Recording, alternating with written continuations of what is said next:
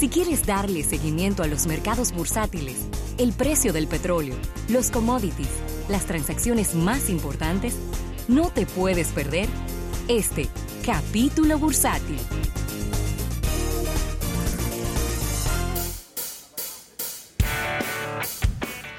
Bien, vamos a agradecer a nuestros amigos del Banco Popular, Banco Popular a tu lado siempre. Mire, y vamos a arrancar con las malas adelante, como se Ay, dice. Dios. ¿eh?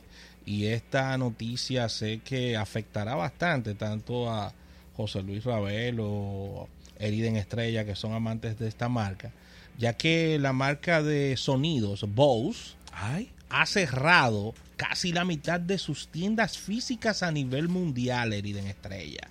Una de las marcas más importantes de todo lo que tiene que ver con sistema de sonido. Sí. La marca ah, de audio eh, Bose está cerrando sus tiendas físicas en Norteamérica, Europa, Japón y Australia. Estamos hablando de 119 establecimientos en cuatro continentes que Mucha gente para su casa. ¿eh? que mucha gente estará lamentablemente, eh, como bien dice Ravelo, siendo despedida debido a que ellos van a enfocar sus ventas en el mundo online, según la publicación de The Verge en el día de hoy, y quedarán abiertas por ahora 130 tiendas a nivel mundial en países como China, Emiratos Árabes, India y Corea del Sur. Así que Ok, vamos, vamos por partes. es de tu marca favorita, en primer lugar. Definitivamente. ¿Eh? Fue, A Ravelo le encanta esa marca. fue la marca que Lo que no me gustan son los precios. ¿Eh? fue, fue la marca que popularizó el nose cancellating noise. Sí. La tecnología de, de- Y es más, yo me iría más lejos. Yo creo que ellos fueron los que lo patentaron. Eh, ok, Bose viene de Amar Bose, que es un ingeniero en sonido que dio clases durante como 50 años en Harvard, perdón, en el MIT, de ingeniería en sonido. Sí. Eh, Amar Bose, eh, uno de los mejores ingenieros de sonido, miren, las bombillas dinámicas. Alemán, ¿no?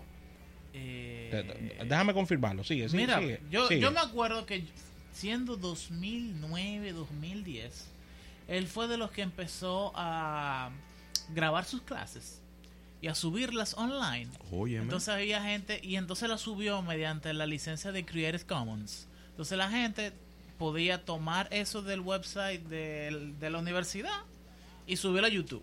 Entonces, si usted quería ser buen ingeniero de sonido, si usted estaba interesado en sonido, usted podía buscar en... Creo que todavía lo puede hacer. Busque eh, profesor Amar Bose. Así mismo. A-M-A-R Bose, como la marca. Eh, y usted se podía encontrar ahí con fascinantes explicaciones de lo que es el sonido y cómo se compone el sonido y cómo funciona un micrófono, cómo funciona un- una, una bocina. Eh, me acuerdo muy bien de la explicación del mismo, de cómo es que funciona la tecnología de reducción de ruido. Que es que el audífono tiene un micrófono afuera y entonces tiene una, un circuito integrado eh, una tarjeta de sonido que por cada sonido que produce, ella produce una un sonido exactamente invertido. Confirmo, eh, Eriden, hago fe de rata, nació en Filadelfia en el año de 1929. Eh, Como bien dices, se graduó en el MIT y como bien dices, profesor durante 45 años. Aún siendo súper exitoso como businessman, él siguió dando clases. Ok. Eh, entonces, nada, así como cómo funciona, es una propiedad algebraica que cuando tú tienes dos símbolos iguales, tú sencillamente lo obvias y él llevó eso a una aplicación real. Y esa tecnología primero se la vendió a la NASA y después de ahí eh, la aplicó en otras cosas. Bose no tiene problemas de ventas. Bose compite de tú a tú con Sony, Sí. con Harman Kardon, Beats. Con sí, pero es que Beats- Sennheiser. con Sennheiser, porque yo Beats no lo considero competencia de Bose. No, bueno. Eh, Ay. no, Ay, Dios mío, lo sacó de ahí. para nada. Pero sí con Sennheiser y Audio Técnica, que son estos super geeky ingenieros japoneses de audio que hacen de todo, micrófonos, audífonos, etcétera. Entonces, dentro de las cosas más preciadas que tiene una persona hoy día está en su celular. Y sus audífonos. ¿Ok? Así mismo. De los cuales yo me acabo de dar cuenta hace pocos, pocas semanas que el nuevo iPod, eh, los headphones de Apple, Sí, los AirBots. los AirPods, la versión profesional, el noise cancellating Sí. que tiene, es de Bose. Claro. Es licenciado de Bose. No es una que ellos desarrollaron ellos mismos. Entonces, Bose, aparte de vender sus propios artículos, también licencia sus tecnologías para aplicaciones diversas y tienen diferentes tipos de revenue streams. O sea, generan dinero de diferentes formas. Pero la tecnología consumidor de ellos y profesional es una de las que más se venden en el mundo porque no llegan al extremo de ser tan caros como los alemanes de Sennheiser, sino que siempre tú lo vas a encontrar, señores, miren, de 200 a 400 dólares más barato. ¿Oyeron? Sí. En todo. En una bocina, en un audífono, en un micrófono, en absolutamente todo. Bose es más barato, pero no es malo. Un académico. Todo lo contrario. Ravelo, un académico de vocación, este empresario Armand Bowles, debido a que, a pesar de ocupar la posición número 270, billonario, daba clases. Claro. Sí, En el- en él el era MIT, famosísimo sí. por andar en Lamborghini, en Sí. Ferrari. y Dando yo clases. ¿Ustedes, ustedes quieren llegar al éxito mío? Fájense a hacerme caso en la clase. Así era que le decía. Es verdad. Fájense a hacer de cara. Sí, el tipo también, aparte de su clase de ingeniería en sonido, también Sí. daba clase de cómo tú vendes un producto, cómo tú controlas tu producción en China y tu mercadeo en Estados Unidos. Estados Unidos. El- el tipo- vean, ve- vean la clase de él, una cosa perísima. Entonces el asunto está en que Bose produce algunos de los mejores headphones que hay, de los que más se venden, Sí. y En el, no tienen problema de venta. en el CES es de los stands que más, que más cantidad de personas tiene. Siempre están Claro, llenos. lleno. En Yo- el Consumer Electronic Show. Yo no voy a decir que ellos inventaron el soundbar, que es la barra de sonido que se pone debajo de una televisión flat, pero fue de la primera que yo vi. De las primeras. Sí, es, cierto. Es cierto, tienes razón. El micrófono del Kinect, ese aparatico que te detectaba el movimiento que tenía el Xbox, Sí. tenía un micrófono que tú le hablabas desde tu, desde tu sofá y él tres o cuatro metros más para allá te escuchaba perfectamente. Eso se llama Near Field Microphone o, o un, un micrófono de campo profundo. Eh, eso también es tecnología Bose. Sí. Entonces, yo ustedes ven cómo Bose desarrolla tecnología y se la licencia a otras empresas. Pero ojo, Eriden, tú estás dando un dato muy trascendental, porque desde el punto de vista de comunicación, a ver, la nota que yo estoy leyendo no me está dando el dato de que no hay problemas de ventas. No entonces, problema, no. entonces, ellos deben de aclarar que es un tema de reenfoque del sistema de ventas. Lo que pasa es que inmediat eso tú, tú, lo- tú lo ves como algo negativo. El hecho de que estén cerrando tiendas, estén Claro. despidiendo gente. Pero Está- si yo soy un inversor, lo veo como, como algo positivo. Porque estoy eliminando un costo de la empresa. Y Ay, las acciones de. Bose tienen que estar positivas en el día de hoy. Pero es genial, Eriden. Vamos a revisar eso, cómo andan las acciones de, de, de Bose en este Eh, día. eh, los recortes de personal de las empresas son diferentes como tú lo entiendes. Tú estás Claro. quitando, Quitando un, costo. un costo fijo fuerte que tiene. Y aparte Dios de eso, estás quitando planta instalada. Es que vos tanto, no es pública. Quiere decir, Es privada todavía. quiere decir que la empresa es más rentable todavía. Bueno, Vos no es pública, ¿no? Eh, el asunto es ese.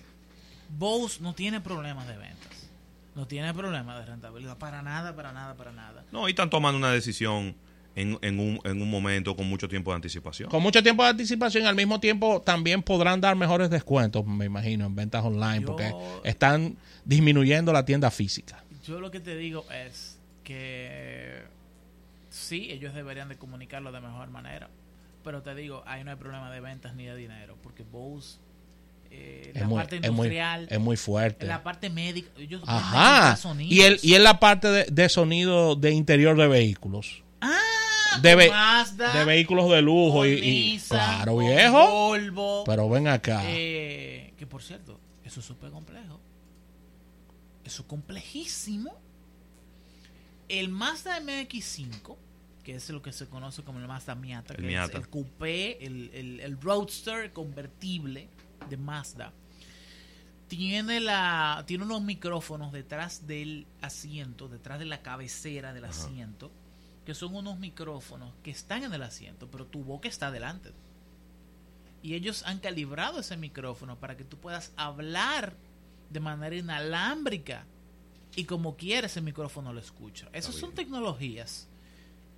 No, eso es patentado. Eso es patentado. No, y eso eso no- es lo último de los muñequitos. Lo último de los muñequitos, como dice Robert. Claro, no son los únicos. Hay otros, por ejemplo... eh, Sí, pero no son los únicos, pero cómo se oye al final. Ah, eso, no, no, eso es. claro. ¿Cómo se escucha? Eh, y ese Robert lo que me está hablando ahí adelante. Tú oye, eh, muévete para atrás, por favor. O sea, Porsche tiene una alianza con Burmeister. Burmeister lo pueden buscar. Yo creo que debe de ser la marca de, au- de, de audio más cara del mundo. O al menos la, la más cara que está en un vehículo.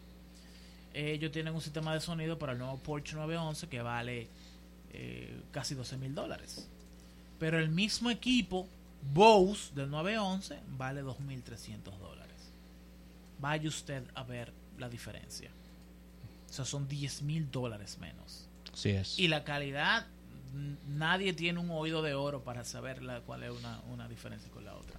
Pero nada, Bose es lo máximo, señor. Mira, tengo aquí una, una información en donde las ventas detallistas en los Estados Unidos durante el mes de diciembre aumentaron en un 0.3%, Qué bueno. mientras que en noviembre las ventas fueron también de un 0.3% de crecimiento. Estos son datos del Departamento de Comercio. Eso a pesar de que hubo una reducción en las compras de vehículos de motor durante el mes eh, de diciembre. Así que... Sí, pero son dos cosas diferentes.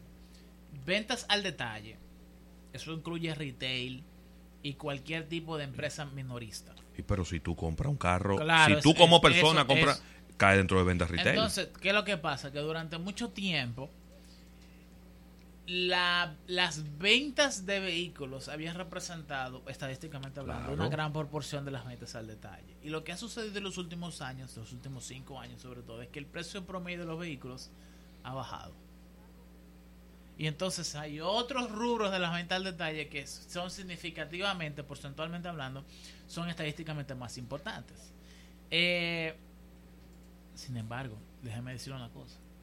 Lo que esto significa es que cualquier cosa que no sea un bien durable, que no sea una casa, que no sea eh, un barco, que no sea un- un- una gran industria, se está vendiendo bien en Estados Unidos. Sí. Así es. Eso Y- al final es lo que esto significa. Y el tema de los juguetes, que ya lo vimos, Bueno. que quizá no tuvo ese gran impacto en estos números macro, pero sí tiene un impacto importante en los números de Target como empresa en particular, que vio disminuida sus ventas de juguetes y de artículos electrónicos. Dato importante. Se acaban de introducir dentro del conteo de las ventas al detalle los servicios electrónicos, tipo. Netflix, tipo suscripciones digitales y la data la vamos a estar viendo ahora en el 2020. Mira, las ventas. Creo que eso será muy interesante para nosotros. Muy interesante. Las ventas mundiales de Peugeot Citroën están cayendo en un 10% antes de su fusión con Fiat. El fabricante de automóviles francés anunció que las ventas de 3.4 millones de vehículos en el año 2000 2019 fueron unos 400 mil vehículos menos eh, que en el 2018, que fue su venta récord. Las ventas mundiales del fabricante de automóviles francés eh, se han visto mermadas en- y es el segundo fabricante europeo eh, en, en todo en toda en toda esa zona eh, europea y lamentablemente eh, se ha visto mermada por esta por esta noticia y toda esta incertidumbre que hay con su fusión con Fiat Chrysler. Ok, eh, acuérdense que habíamos hablado aquí en diciembre del 2019 que aparentemente hay un consenso en la industria automotriz en donde para ser competitivo tienes que tener la habilidad de producir un vehículo en 10 mil dólares de costo. Lo habíamos Diez- dicho. 10 mil. Correcto, 10 mil dólares. Y que las economías de escala, o sea, la magnitud que tiene que ser tu producción de vehículos anualmente, tiene que estar alrededor de los 10 millones de vehículos al año para poder llegar a ese nivel de eficiencia en el costo de fabricación. Entonces, ¿quiénes están ahí? Están Volkswagen, están Toyota. Eh, Honda ha quedado sumamente atrás con 6.4 millones de vehículos. Y entonces todas las demás marcas están buscando cómo fusionarse con otras marcas para poder llevar el conjunto de su producción de vehículos por encima de los 10 millones de vehículos anuales. Ok. La otra empresa que lo ha hecho es el consorcio entre Nissan, Renault y Mitsubishi, que anda los 11 millones de vehículos al año, que era el consorcio que eh, dirigía eh, Carlos Goss, que vamos a hablar de eso en un momento. El asunto está en que todas las demás empresas tienen que ver con quién se fusionan para poder llegar a ese nivel de ventas. Porque si no, no van a poder competir en un mercado globalizado, uno, que básicamente necesita de la estandarización global de todas sus líneas de producción y que se enfoque en vehículos de bajo consumo. Señores, los vehículos compactos, eso es lo que se está vendiendo en el mundo entero. El único, menos Estados Unidos. Menos, menos en Gringolandia. Correcto. Y, y, un, y, bueno, y aquí todavía no en la por, proporción no, que debiera. El mercado latinoamericano no existe. En, en, en, tú no ves un vehículo que diga versión latinoamericana. Por lo tanto, no existe. Claro. Eh, ahora bien, um, Peugeot y Citroën pueden, pueden hacerlo. Honda, Mazda pueden hacerlo. Nissan, si se termina de fusionar verdaderamente con Renault, porque ahora mismo esa, esa alianza tripartita entre Nissan, Renault y Mitsubishi es de nombre, no es en papeles como tal. Porque la alianza es entre Nissan y Mitsubishi. Pero no Mitsubishi con Renault. Y entonces el asunto está en que Renault y Nissan tienen una un joint venture. Pero ese joint venture no es de correlación accionaria. Por lo tanto no es la misma empresa. Eh, los CEOs de las automotrices más grandes. Eso es por lo que están peleando. Por ahí eso es lo que quiere lograr CFA. CFA, Fiat Chrysler Automobility, está buscando cuáles son esas otras marcas que ellos pueden integrar dentro de su portafolio para llegar a esos 10, más de 10 millones de vehículos. Y Citroën parece bien. Pero miren, Mazda ya le produce una camioneta a Fiat. La camioneta de Fiat que, que compite con la Toyota L200. Ya lo hace. Y el chasis del Fiat, el Roadster que ellos tienen, que es básicamente el mismo Miata, el mismo Mazda MX5, también se produce en Japón y es un joint venture junto con Mazda. Así es, así que con esta información cerramos este capítulo bursátil dando las gracias al Banco Popular. Banco Popular a tu lado siempre.